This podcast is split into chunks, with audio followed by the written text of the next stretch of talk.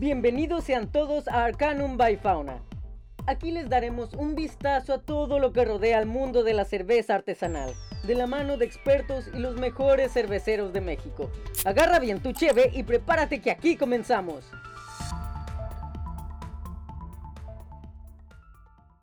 Entérate de las noticias más relevantes de la cervecería de mano del juglar de la fauna. Hagamos esto una última vez. Esta semana, en Fauna, para todos aquellos que lo estaban pidiendo, finalmente se los cumplimos. En las próximas semanas podrán encontrar con nuestros distribuidores nuestra Berliner de Guayaba, B. Esperamos que la disfruten. A diferencia de otros capítulos, en este no tendremos sección de fábulas del reino. Queremos guardar las mejores historias para la siguiente temporada. Es todo por el momento. Pasemos a la última charla carnavalastra de la temporada.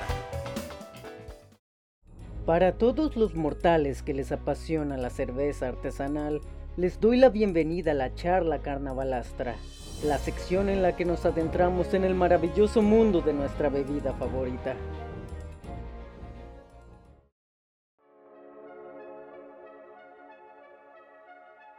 ¡Hey, qué tranza, carnales! Sean bienvenidos al final de temporada de Arcanum by Fauna.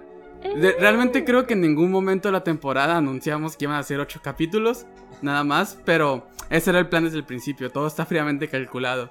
Y pues finalmente llegamos al, valga, al final. Como siempre me acompaña Ricardo. Eh, hola, mucho gusto amigos y pues espero disfruten este último episodio, los extrañaremos y esperemos. Volveremos, volveremos. Antes de lo que creen.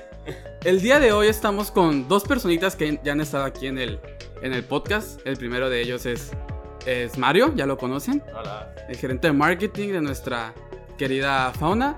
Y la otra es Anansa, que justamente hace dos capítulos la escuchamos. Hola. Hola, bienvenidos chicos de nuevo. ¿Cómo se sienten? ¿Están nerviosos? ¿Están contentos? ¿Están contentos y nerviosos? Contentos y nerviosos. Verdes. Bueno, no, no pasa nada. Bueno, se preguntarán por qué han vuelto. Pero bueno, ellos ya lo saben. Los que no saben, pues son los que están escuchándonos, ¿no? Ellos están de vuelta porque van a hablarnos un poquito sobre cómo es la dinámica de prepararnos desde el lado de marketing a- para un Beer Fest. Eh, para los que no sepan qué es un Beer Fest, es un evento pues donde te sirve chévere, ¿no? Sí, es eso. Pues, sí, ajá. o sea, ajá. Digo, en, en general sería eso. Sí, en general ese es un evento donde hay cheve. Es que me quedo pensando porque hay diferentes. Yo he visto diferentes presentaciones del Beer Fest. Hay veces en las que hay grupos, música, hay veces en las que yo solo he visto que es el evento con los puestecitos y comida, ¿no? Pero bueno, entonces el día de hoy venimos a explicarles qué es lo que hacemos de este lado para prepararnos para un Beer Fest. Ah, primeramente, Mario, ¿desde cuánto tiempo antes sabemos que va a haber un Beer Fest? No, normalmente. Eh, bueno, normalmente yo creo que unos seis meses con anticipación. Ajá. Eh, por ejemplo, como lo que es el Bifes de Ensenada, eso generalmente ya sabemos que es cada marzo. Ahorita por COVID pues, se movió a lo que fue este, septiembre. Pero sí, generalmente todos ya saben que es en marzo, o en Mexicali ya saben que es en noviembre. Pero la fecha por anunciar siempre se presenta al menos unos seis meses antes. Te entregan el croquis para que elegir el stand y pues ya irte poniéndote pues, de acuerdo con todo el equipo, ¿no? Y una vez que ya tienes la fecha y ya sabes eh, más o menos cómo va a ser el rollo, qué es lo que sigue, qué es lo que hace al menos tu lado, porque el de la lanza lo veremos ahorita un poquito más adelante. prácticamente lo que digo ta- ta- también que, que, que explique ya su punto de vista. Sí. pero trabajamos mucho de la mano porque pues principalmente es la imagen no Como cómo vamos a disfrazar vamos a vestir bien el, el stand que sea llamativo o vaya de acuerdo a todo lo que sea de cerveza fauna no en este caso. Porque una vez que vas a, a un beer fest te das cuenta que cada una de las cervecerías así sea nada más un color pero siempre todos traen algo diferente traen su propia propuesta su propia imagen. Eh, de- por otra parte, ya más la parte de merca es saber los estilos de cerveza que van, ¿no? Ajá. Es decir, cuáles van a ser las cervezas que van a desfilar en, el- en- en las líneas, pues qué, qué- qué cervezas se van a estar presentando para el público, porque pues tienes que ir viendo de qué manera vas a anunciarle al, al público, a tus usuarios, en el caso de redes, ¿no? Como tú ya sabrás, y también irte poniendo de acuerdo con todo el equipo para saber pues todo lo del inventario, que se, no se vaya a desafanar nada de ello, ¿no? Ahora que mencionas este punto de las cheves, ¿la selección se hace en base a qué? Sí, que estás comentando que se tiene que ver con el equipo, pero eh, por ejemplo, me queda muy claro que cuando fue el Beer de Ensenada, una de las cheves que se escogió y se escogió porque la gente lo pedía era cabeza de vaca. Entonces, aparte de lo que hay en inventario, ¿qué se toma en cuenta para escoger la cheve? Mira, eh, sí, como dices, de inventario generalmente podemos decir que es de línea, pero en el, en el, ejemplo de cabeza de vaca, pues cuando es una cerveza muy puntera o muy pedida por el público, que los verdaderos carnavalazos saben este, que el, pues, cuál es el producto, ¿no? el valor agregado que tiene, eh, pues generalmente llevas ese estilo para debutar, ya sea en el bifes o en el bar, pero te das la prioridad al bifes. ¿Por qué? Porque es mayor afluencia de gente, eh, es un punto exclusivo en el cual vas a encontrar esa cerveza, ¿no? Entonces, de cierta manera, estás atrayendo al público a irte a consumir al stand, pero que también vayan a buscar ese producto. Luego también, por ejemplo, me queda de experiencia así como que muy, muy marcado que hay veces en las que ciertas cheves pegan más en algunas ciudades que otras. Ah, entonces esas cheves también como que le damos una prioridad, ¿no? Claro, pero eh, digo, uno de los, de los factores por los cuales pegan en otras ciudades es porque no es tan fácil tener cabeza de vaca como por, en, este caso en el de, de Ensenada, pasó que llegó una persona de México buscando cabeza de vaca. ¿Por qué? Porque vio que se está anunciando exclusivamente acá. Es decir, pues allá no llega tan fácilmente cabeza de vaca. Al momento de escoger una campaña, eh, ¿qué factores hacen o más bien son diferentes al momento de pensar en ella, porque supongo que es muy diferente pensar en un evento que vendría siendo eh, de ustedes completamente como vendría siendo en el, en el Bar o en un evento como este. Oh, ok, ¿qué hace diferente la planeación de un Beer Fest? Claro, pues en realidad, en cuestión de herramientas, pues sigue siendo lo mismo, ¿no? Nada más es cambiarle tantito el tono pero en cuestión ya de imagen es donde entra el diferenciador. ¿Por qué? Pues porque ya no estás este, tropicalizando algo que sea directamente en uno de los bares, sino ahora es 100% cerveza fauna. Sí, porque vamos a decir, oye, si es del bifes de Ensenada, pues tropicalizas tantito que el mar, este, una versión más fresca del diseño, sea, ¿no? Aquí pues, usas pues todo lo que es cerveza fauna, ya son, este, pueden llegar a ser este, colores más duros, más sólidos, este, y hay muchos más personajes. Y aparte, como que en un Beer Fest te tienes que adaptar a lo que el staff de organización de ese Beer Fest te está dando. O sea, si es nada más, puedes meter una lona y punto, es una lona y punto. No, no es como algo que nosotros podamos decidir. Ahora, pues de hecho, ahora que Anansa ya eh, metió su cuchara, me gustaría preguntarle, preguntarte, en el aspecto del área de diseño, ¿tú qué debes tomar en cuenta? Eh, dejando un poquito la campaña, enfocándonos más, por ejemplo, en, el stand, que ahora en el Briefes de Mexicali, que no lo mencioné, pero justamente por eso estamos haciendo este capítulo, porque hace dos semanas tuvimos el Briefes de Mexicali, en la que hubo varios como cambios, que, que son los que Ananza va a mencionar ahorita en el stand. Es que, eh, bueno, no es. en, el, en este último Beer ya se había planeado como vestir el stand. Ok, ahora sí. Me regreso. cada. En estos tipos de bifes, cada espacio te pone una carpita, ¿no? Y cada espacio es para una cervecería.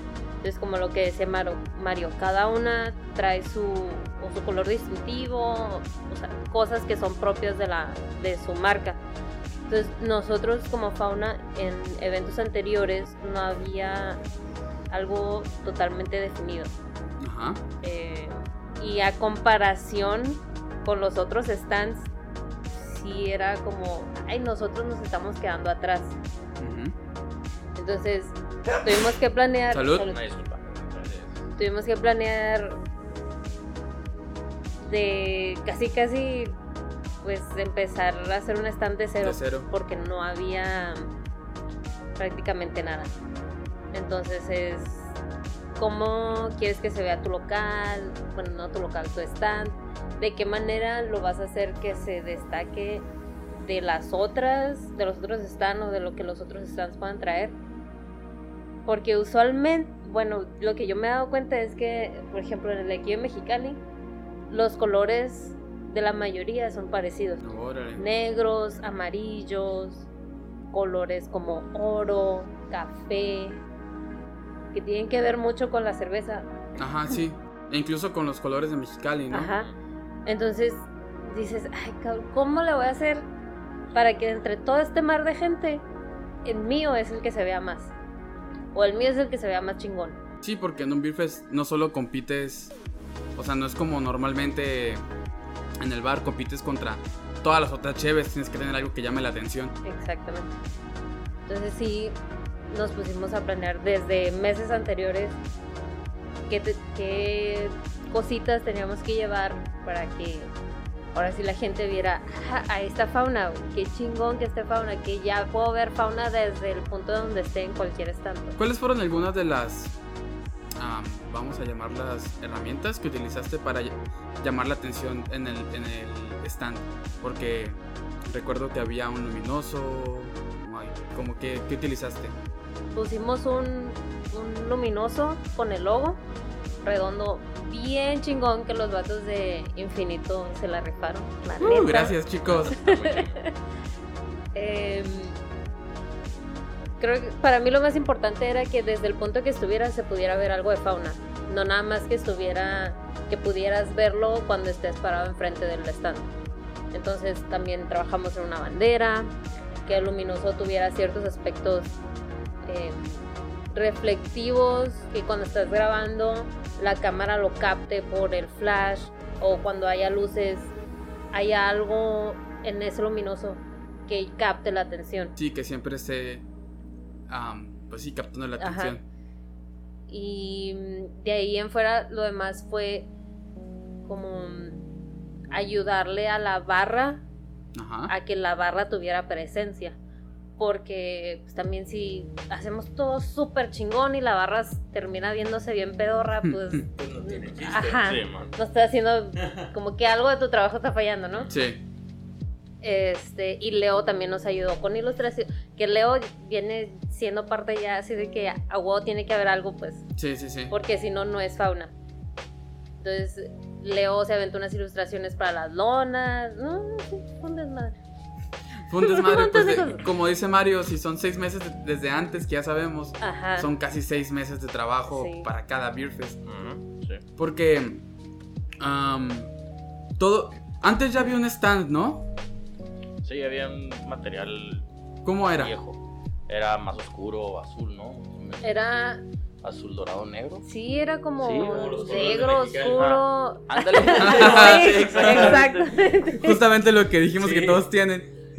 Entonces, pues si lo analices y es que también tenemos que tomar en cuenta, por ejemplo, en este Beer Fest vinieron, vino Aguamala, vino Sí. Wetland, so- o sea, son, vienen creo que Insurgente, también teníamos algunos puestos de San Diego, Órale, Sí, se man. ven lejos. Sí. este, entonces realmente tú no te tienes que poner a competir con, con nada más Mexicali sino con los que están bien arriba de Tijuana, de Ensenada, de La Baja, de San Diego. Y más o menos también tienes que ver qué es lo que traen ellos, porque no es lo mismo, tienen Ujú. un nivel muy diferente de aquí en Mexicali y también eso repercute en cómo se ve su pues todo su branding. Ahora que mencionas que vin- vinieron marcas de Estados Unidos, de San Diego, ¿notaste si ellos cambiaron em, algo en su discurso visual para pegarle más al público mexicano? ¿O siguieron como lo mismo que ya traen desde Estados Unidos? No, lo- lo- lo- ellos, ellos siguieron manteniendo su, pues vaya, su, su, este, visual, ¿no? Ujú. Toda su imagen. Eh, lo que sí trajeron pues fue la variedad de cerveza. Sí. Sí, se dejan venir con, con punteras, como te digo, aprovechas ese momento porque pues va directamente a ti, a la marca. Este, este fue el segundo Beer Fest de Mexicali, ¿verdad? ¿Por qué? Ah, Mira, el primero fue en agosto, fue organizado por la asociación de, bueno, el grupo asociación de Chicali Brewers, Ujú. ¿sí? Y pues el de noviembre, que fue el que acaba de pasar, fue pues, ya más que nada la ciudad de Mexicali, ¿no? Pues, Vamos a decir, Oh, ok. del municipio, donde se hizo ahí rectoría. Entonces, pues, en este caso, por eso se dejaron venir más cervecerías, ¿no? Este, más afluencia por parte de la competencia. Órale.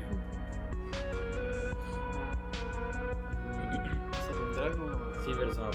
Ah, bueno. Ahora sí, como ya retomando, ya aquí me gustaría que los dos se complementaran. ¿Qué esfuerzos consideran que son los más importantes en los dos equipos para que un Beer Fest sea exitoso? La comunicación de entrada. Que un Beer Fest sea exitoso o que nosotros como fauna tengamos un, Que usted- nosotros una como participación exitosa. Ajá, sí, la participación exitosa. Sí, yo, le- ¿Qué yo sí le entendí eso. Sí, sí. La- no. De entrada, la comunicación. Si hablas en general del equipo Ajá. de merca diseño o de todo fauna. No, más, más de merca y diseño, que son los que los dos departamentos que tenemos aquí presentes. Sí, ok, pues, pues de entrada la comunicación. Ujú. que es ya ligado con todo lo demás del equipo, ¿no? Pero eh, la comunicación, la parte creativa, el entender las pues, diferentes ideas, este, llegar a un punto, eh, punto medio, de acuerdo de, entre el equipo. Y pues ya básicamente estar corriendo entre los dos que se consigan todas las cosas, ¿no? Que, se, Sí. que se paguen y, y tenerlas aquí, luego quién paga, Pedir Gustavo la Correa. cotización y luego Sí. mandar la cotización y luego, eh, ¿quién lo va a pagar? Ey, no Eh, la hay que hacer medida, transferencia. Ey, ¿quién va a ir por las cosas? Sí, ¿Quién va a ir a recoger las cosas? Ey, Leo, ya están los duendes. Eh, Son muchos aspectos que, que se o sea, a considerar. Sí, mon. Porque ay, siento que mucha gente lo ve y dice, ay, es una lona. Ajá. Pero en realidad lo que hay detrás de todo eso es, es una planeación, es un montón de comunicación entre nosotros, planta, Sí. dirección comercial, ventas. Y, a- y además, pues, no es lo único que se está haciendo durante esos seis meses. Claro, Ajá. No se puede tener el trabajo. Sí, ¿Qué es lo que hace diferente o hizo diferente a este Beer Fest de Mexicali a otros eventos que se pudieron haber visto de la misma manera? Por ejemplo, el de Ensenada. ¿Qué lo hace peculiar? Al de Mexicali. Sí, Pues yo creo que le da eh, el favoritismo a las cervecerías de Mexicali, ¿no? bueno, eso sí, la, mercado local. la- la- la entrada directa, ¿no?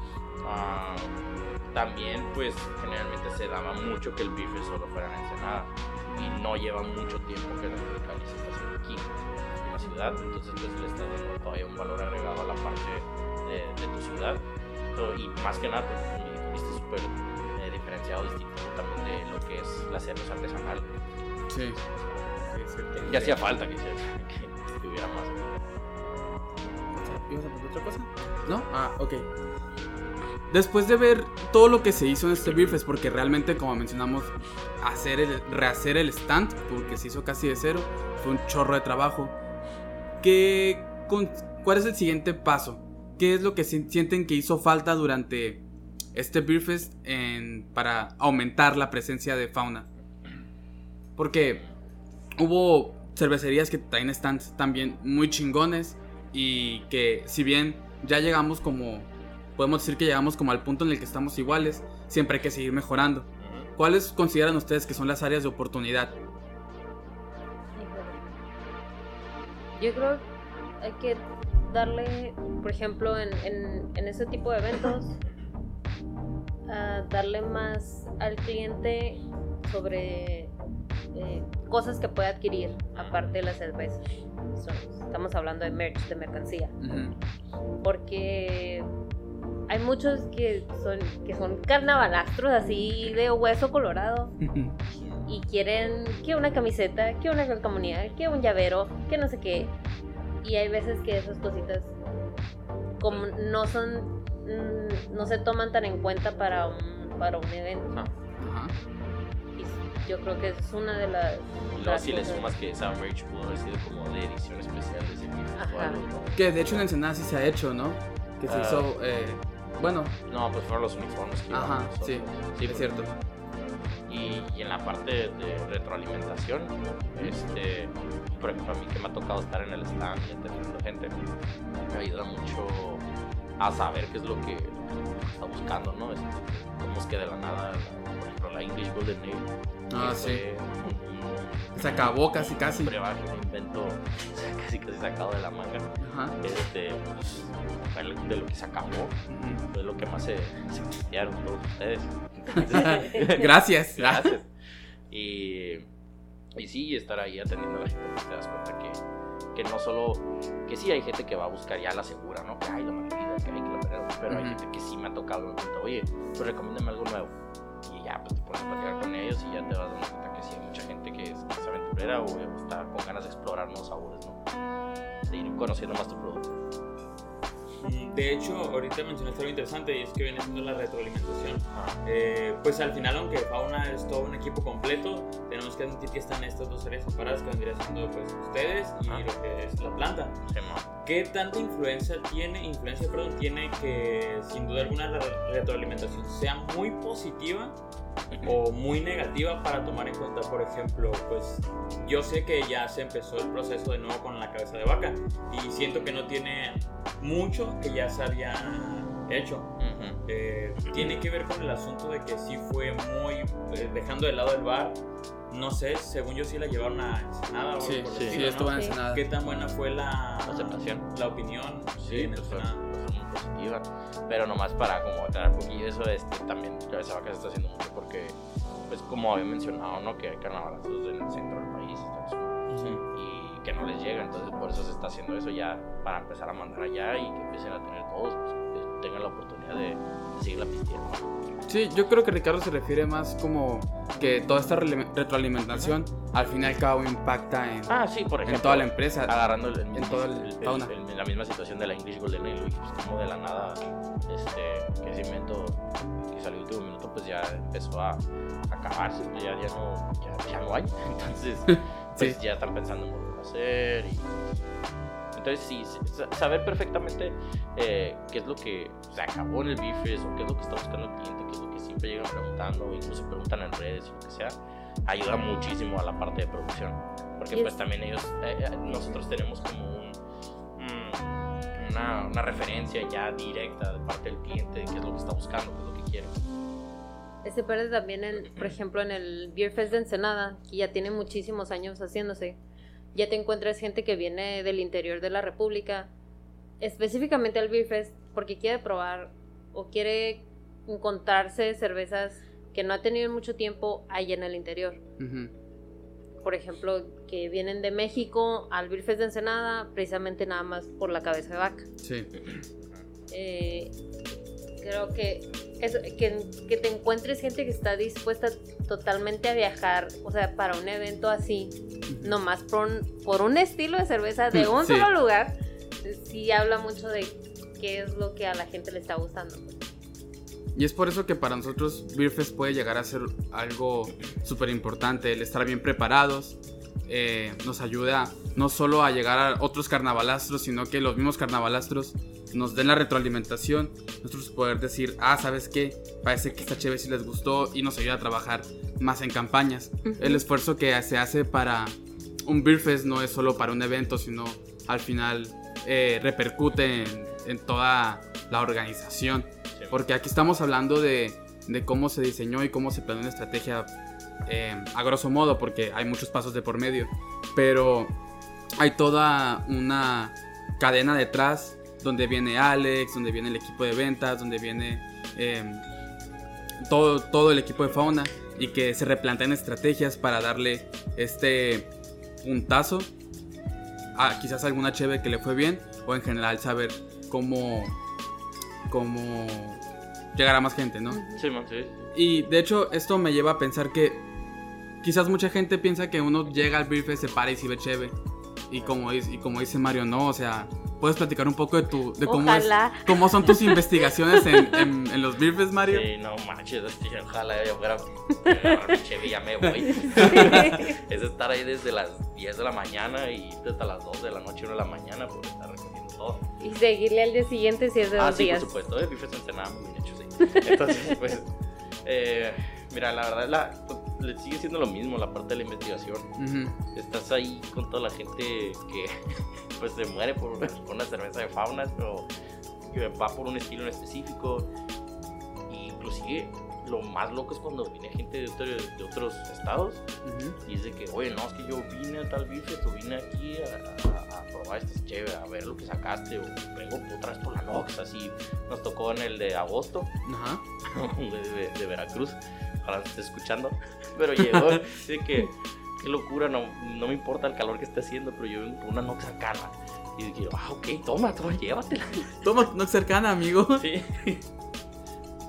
Pero por ejemplo, yo también hablaba de mm, lo que vemos de otras cervecerías que hacemos. Digo, no digo que les robemos las ideas, ¿no? Claro que no. Pero siempre hay como. No, no, uno copia como artista. Se copia como artista, ¿no? Entonces, Ajá, sí, algo así como inspiración, ¿no? Es, es esto lo que yo quería que comentaras. ¿Cómo, cómo tú, como gerente de, de Merca, ujú. tiene que estar al pendiente de lo que se está haciendo en la industria? Sí, mira, al menos en la parte de imagen, eh, no considero que estemos um, agarrando tantas referencias de otros, de otros stands. Porque la verdad, si algo puedo reconocer mucho de- del equipo, de todo lo que hemos trabajado, es que, pues, nosotros somos a los que les copian como artistas. ¿no? este, pero por la parte de activación, ah, es lo que me llama mucho la atención. Ah, Tienes eh, Psyhop que llevan al, al Alien. Y ese, ese, ese- Qué chilo. simplemente con tenerlo ahí la gente va y se pone y tome fotos. Y así sé que a lo mejor no llegaron a consumir en el stand. Nosotros poner un, un, un- hechicero como motivación de que van y se toman foto nos ayuda a nosotros a que se esté difundiendo a través de, pues vaya, de las redes, ¿no? Que es Ajá. lo principal ahorita de publicidad. Este, o tenemos cosas como lo que hicimos en, en, en Ensenada. Nosotros el viernes empezamos a dar cupones para que el día sábado fueran como de, pre, de precopa al bar de Ensenada y ya después se vengan al, al Beer Al Fest, ¿no? Ajá. Porque entonces- tienen que saber que hay un bar en Ensenada. Ah, sí, ¿no? Sí, sí, En claro. Ensenada, el Mexicali, los tres de Hermosillo y pues este, para eso, eh, ah, eso es algo que me da mucha atención, ¿no? Las activaciones diferentes que tienen, que tienen todos los stands.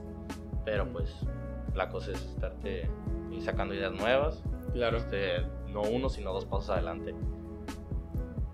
De hecho, tengo una pregunta eh, para las dos, incluso para los tres, que viene siendo, ¿con qué palabra describirían el estilo de fauna en su stand? Porque cuando yo miré la barra que usan, yo dije, esto sin duda a mí me parece algo en específico. La palabra Ajá. que me viene a la mente creo que lo describe para mí, no sé para ustedes. ¿Qué palabra usaría para describirlo? ¿El estilo? Lo del stand nada más. Sí, sí, eh, el arte que usan, el discurso visual. Ah, ok, es que, pues, ah, si, me dices del, del stand nada más o si me dices de toda la marca. pues, No, no, no, del stand específico. ah, Bueno, que al final el stand tiene que reflejar algo de la Sí, marca, de la ¿no? marca, Sí. Ah, sí, exacto. Una palabra. yo creo que tiene un cierto toque único. Yo, yo diría que es. es va a sonar. Alan se va a hablar de mí, pero yo diría que es como mágico. Ok. Ya saquen a este payaso de aquí. Mm. Así- más bien místico. Místico Ok. creo que es la palabra. Oh, Yo siento que tiene mucho de así como como rusticón fantasioso, Es lo que yo iba a decir, Ándale. rústico, sí, medio Ese gran aire. Es como, no sé, a mí me gusta mucho ese tipo de cosas y siento que a lo mejor, y lo he visto también en muchos de Mexicali, de hecho me tocó, no me tocó ir tristemente, Oh. pero me tocó ver eh, en publicaciones y todo que los otros stands también tienen un estilo algo rústico, supongo que viene de lo... Sí, De viene lo artesanal y todo eso, ¿no? Ah, viene, yo, yo estoy seguro que viene de todo el... Muchos piensan con... Bueno, al menos yo, ¿no? Cuando dicen artesanal, yo sí me voy directo por algo rústico. Sí, sí, yo igual. Es Pues que- indirectamente los bares. Ya- ¿quién ha También tenemos que tomar en cuenta el, el momento que empezó a hacer boom aquí la cerveza artesanal Mm, y qué es lo que estaba sucediendo con todo el mobiliario, o sea, con estas ideas extranjeras de cómo se tiene que ver un bar en la actualidad, pues, que hace 10 años estoy hablando. Sí.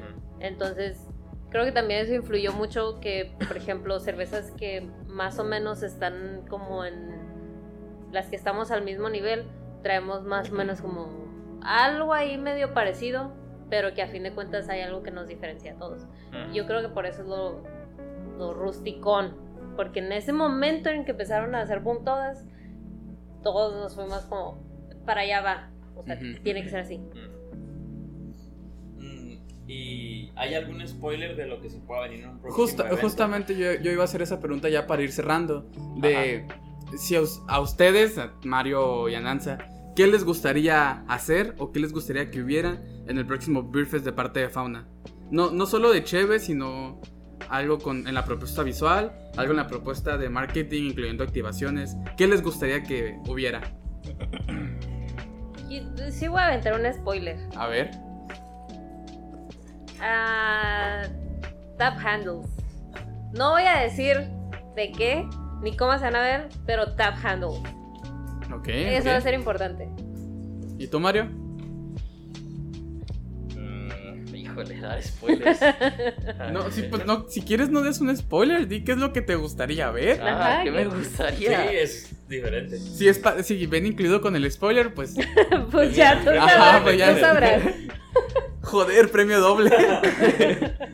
Pues si fuera al menos de la parte de la propuesta de Chévez. Yo que algo, algo así como una lican con esteroides, ¿no? Ay, güey. Con un chingo de esteroides. O sea, o sea, tú lo que quieres ver es chéve, chéve potente. Pues, pues es lo que yo quiero, ¿no? No, no, sí, sí, se vale, se Lo que a vale. mí me gustaría ¿Que ver. no, que no ese era el chiste? No, sí. ¿Sabes qué también estaría muy padre? Tener un stand doble Ah, para vale. poder meter algo dinámico. ¿Cómo dinámico? ¿Qué, qué, qué, qué se te ocurre? No sé, poner a la gente a hacer algo para que se ganen a- o Sí. sea, un vaso de cheve Yo o una que- camiseta. Estaría chilo. Yo lo que, yo lo que he visto, por ejemplo, ahí Celso de Buenla, vi que tienen una, tienen stand doble, pero la segunda parte tiene mesitas, unas dos, Ah, tres mesas. muy importante en el brief En la Sí. segunda parte del stand se puede dividir en dos: Ah, también. dinámica y mesas. Exactamente. Yo voy a agregar el mío porque pues, también soy parte del equipo. Obvio. Nah, yo, yo, yo siempre he dicho que en el Briefest me gustaría ver a un hechicero, así caminando por ahí invitando a la gente a fauna. Ah, Digo, sin copiar al Oye. extraterrestre, ¿no? O sea, Sí, sí, que, sí, que sí. está por ahí. Sino más bien un güey, un cabrón. que diga, ¿Sabes Disfrazado. qué? Caile a fauna carnavalastro, Con que la los bandera, agarres. ¿no? Ajá. Que aborde la gente y Es- que se la lleve. Eso estaría muy divertido. Eso sería algo que me gustaría ver. Pero y- bueno, quién sabe si nos guste verlo. Ah, ya. A ver, Ricardo del Pilón, ¿Qué ¿qué te gustaría ver en un Briefest? Ajá. A mí se me ocurrió en base a la idea que dijeron hace rato que fue la de la merch. Que estaría chido que sacara una edición especial o completamente única, o sea, que no se volviese a repetir y que las personas que tuviesen esa merch y se presentaban en el evento o en un bar, que tuvieran alguna especie de recompensa. Ah. Oh, como un tipo pin exclusivo y llegas Sí, y. no. Yo fui a Briefest de. Mexicali. Oh, eso estaría chilo, güey. Eso también estaría bueno. divertido. Bueno, a ver mi playera. Bueno, pues si nadie quiere pedir más cosas de Navidad, pues creo que ya vamos parándole por aquí. Espero na- nadie quiere decir algo para cerrar. No sé. Cuando vayan al bifes, por favor, no le peguen a la barra. Por, por favor, sean pacientes y Sí, no salpiquen, por favor. Sí, eh, sean, No se apesta de chévere. sean pacientes y buena onda porque nosotros también nos tratamos bien. que no les gane, que no les gane el malacopeo. Ajá. Sí. Y aparte todos los beefers es nomás de ir a, a estar chidos, a disfrutar, no hay, Disfrutar. no a exigir. Exactamente. Ah, desahógate, Nancy, no te preocupes. Bueno, pues en ese caso le vamos parando por aquí. Espero que les haya gustado el capítulo y el final de temporada. La segunda temporada, porque. Ah, Yo quisiera, bueno, no sé, ustedes dos que son los ajá. que le mueven ahí al podcast. Hacer una sección de preguntas para que haya otro episodio donde se respondan las preguntas de Ah. nuestros fans. Ah, Ananza, está soltando spoilers que no deberías. No, no, no. La idea. La No, idea... es que el chiste era algo que le gustaría. Ah, Ajá. oh, es parte Lo del acabo de, de Oh, pensar. ok. Maldita sea. La, la idea es. Ay, ahora tengo que decir el spoiler por culpa de Nanza. La idea es que en algún momento, durante algún Beer Fest de la vida, hagamos un capítulo en vivo ahí mismo con la gente. Digo, No, no, no. probablemente no sería igual que uno normal en el que hay juglar, eh, charla y, Sí, e historia, sería más bien como un en vivo. Y va a estar el Rich. Sí, pero si no se les entiende ni se van a poder acercar. Este, yo, yo a mí me gusta la cheve. Pero me refería más a. Ya soltaste tu spoiler, ya ni modo. Sí. Pero yo me Ah, refería más a que si hay alguien como interesado ajá, en conocer algo en específico que le podamos responder en el podcast, Ok. pues que manden las preguntas. Ah, estaría bien. Ahí De hecho, sí es buena idea. Si tienen preguntas, déjenlas y se las respondemos en el siguiente capítulo. Woo. Bueno, entonces, pues ahora sí, ya. Mario, ¿nada? ¿No? No, todavía no. Ok, en ese caso, pues nos despedimos. Esperemos que les haya gustado esta primera temporada de Arcanum y que pues nos escuchen en la que sigue, que estará más pronto de lo que creen. Sí. Probablemente. eh, y pues nada, feliz Navidad. O nos volveremos a ver antes de. No sé, no sueltes spoilers, Ricardo. Adiós, chicos. Hasta luego, bye. bye. Muchas gracias a todos por ser parte de este episodio. Esperamos que hayan aprendido y que se la hayan pasado a toda madre. Si les gustó, recuerden que cada miércoles sacamos un episodio nuevo. Síguenos en nuestras redes sociales para estar al tanto de Cervecería Fauna. Nos vemos, carnalitos.